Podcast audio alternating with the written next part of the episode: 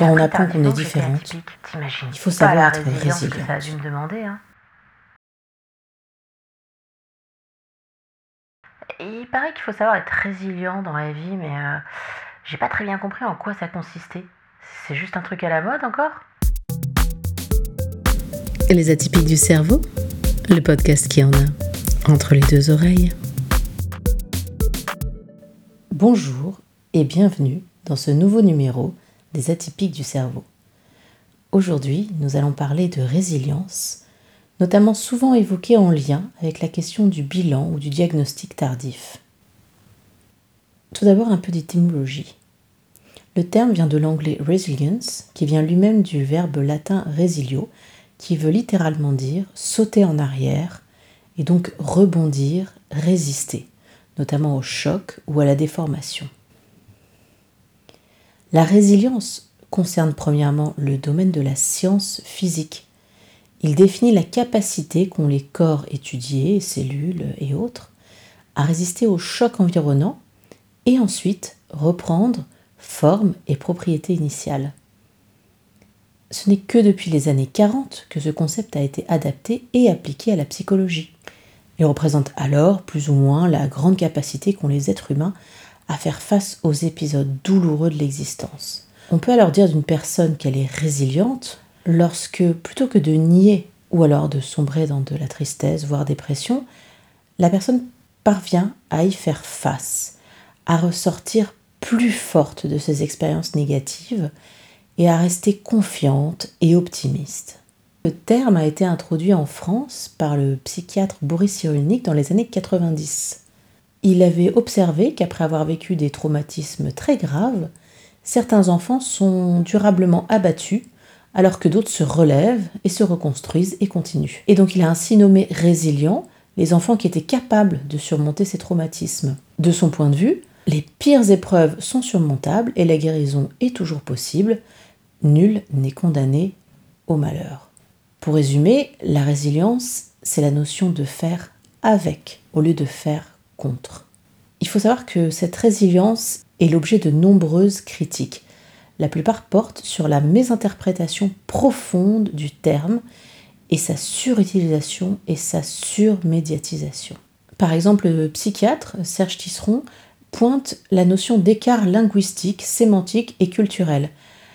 Il faut faire la différence entre la résilience aux États-Unis, où c'est vraiment quelque chose d'associé à la réussite, c'est une vertu sociale, alors qu'en France, elle est plutôt associée à la notion de richesse intérieure. Il ne s'agit pas d'aller chercher le succès, mais plutôt de chercher ce qui est en nous et ce qui va nous permettre de rebondir.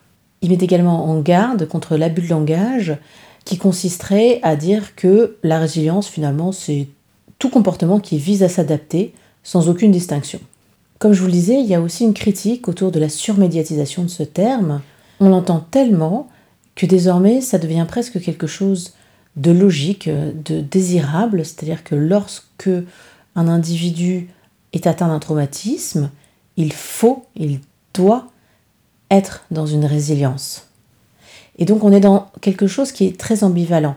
D'un côté, on parle d'espoir, de savoir rebondir, mais de l'autre côté, bah, si on n'atteint pas cette fameuse résilience, c'est qu'on est nul, qu'on n'y arrivera pas et donc du coup, ça peut avoir un effet néfaste chez des personnes qui sont en proie justement à un traumatisme et qui n'arrivent pas à trouver cette résilience.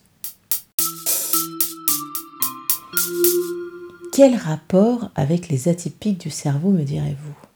C'est souvent un terme que l'on va retrouver quand on évoque un diagnostic ou un bilan tardif et que la personne comprend enfin son propre fonctionnement en tant qu'atypique. Autrement dit, c'est le fait de relire sa vie. On entend d'ailleurs parfois parler de devoir faire le deuil avant de pouvoir être résilient. Mais qu'en est-il réellement? Pourquoi est-ce qu'on parle de deuil en lien avec cette fameuse résilience? Tout simplement parce qu'un bilan tardif peut générer un choc et que donc on peut parler de comparaison entre les différentes étapes de la reconstruction avec celle du deuil. C'est-à-dire que tout d'abord, la découverte de cette différence s'accompagne du déni. C'est un stade qui peut être plus ou moins court, mais qui en tout cas est très intense. où souvent on est en état de choc, les émotions sont quasiment absentes. Et lorsqu'on quitte cet état, il y a un sentiment de réalité qui s'associe à la perte et qui est souvent donc associé à la colère.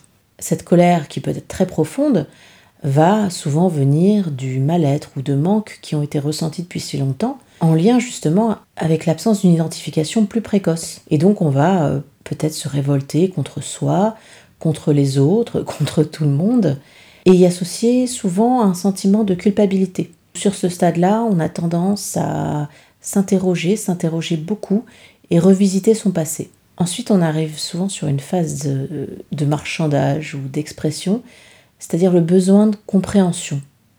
Partager, partager, partager son vécu, partager ses sentiments avec ses proches. Mais en même temps, on, ne veut pas forcément trop partager parce qu'on a peur des réactions.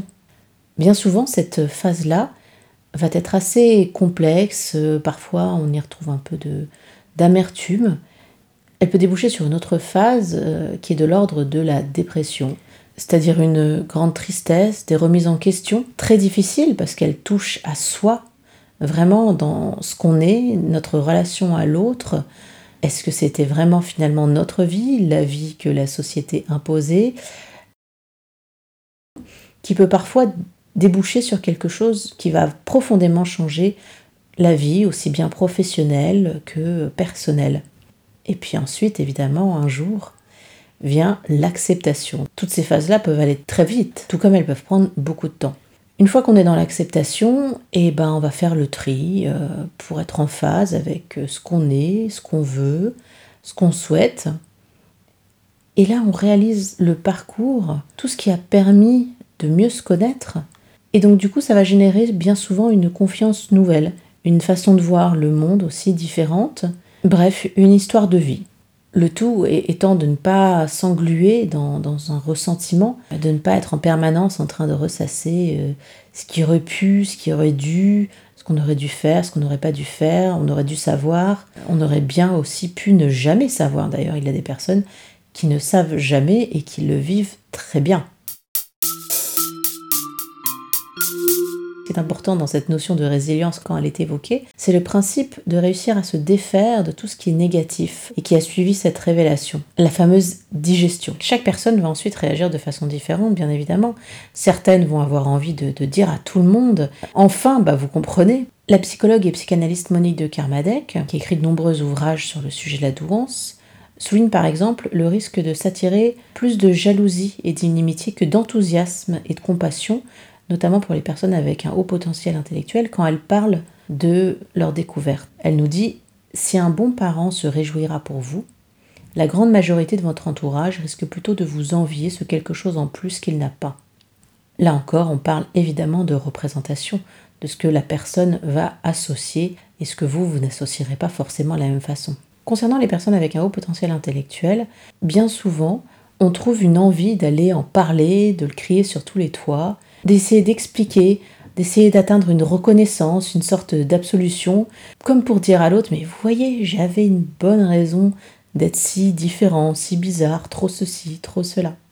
Attention toutefois parce que les adultes euh, avec un haut potentiel, qui peuvent être en, proie à un conflit très puissant entre le vrai et le faux self, on en avait déjà parlé, peuvent être parfois tentés de tomber le masque soudainement par rapport à leurs supérieurs, leurs collègues, leur famille plus ou moins proche.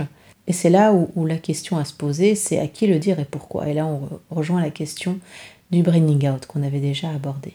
Concernant les personnes avec autisme Asperger, il faut savoir qu'il y a une étude de, terrain sur l'emploi des, des personnes avec autisme Asperger et autisme de haut niveau qui a été réalisée entre 2014 et 2016 par la Fondation Malakoff Médéric Handicap et qui a confirmé que 74% des personnes interrogées avaient découvert leur syndrome d'Asperger une fois dans le monde du travail. 25% ont ainsi reçu ce diagnostic entre 30 et 39 ans, ce qui est tardif. Et c'est d'ailleurs encore plus tardif pour les femmes, car elles ont beaucoup plus de facilité à se conformer socialement à ce qu'elles observent. On en avait parlé une fois précédente. Et d'ailleurs, dans cette étude, c'est intéressant de noter aussi que l'échantillon étudié comportait 44% de femmes pour 56% d'hommes. vous noterez qu'on est bien loin du chiffre qu'on a l'habitude d'entendre concernant l'autisme qui concernerait 4 hommes pour une femme et qui a été démenti depuis. On retrouve évidemment ce même principe de deuil blanc ou de résilience sur tous les profils atypiques. Un diagnostic ou un bilan tardif est toujours à la fois source de soulagement, mais aussi de nombreux questionnements. Il y a souvent le fameux et si. La première chose à faire consiste à ne pas se voir systématiquement en victime. Évidemment, c'est facile à dire, pas toujours à faire. il y a toutefois des points de vigilance à avoir. Le principe de résilience à outrance, comme je le disais au début, peut générer d'autres problèmes. S'accepter, oui, mais pas à n'importe quel prix. Il ne s'agit pas de diminuer le décalage ressenti, voire de le nier. En effet, trop de résilience peut parfois mener à un faux self, à du burn-out. C'est le terreau de la suradaptation qui à outrance peut poser souci. Trop prendre sur soi, voir le positif uniquement, eh ben ça peut être l'arbre qui cache la forêt. Mais ça, nous en parlerons une autre fois. J'espère que vous avez appris des choses et je vous dis à bientôt pour un nouvel épisode des atypiques du cerveau.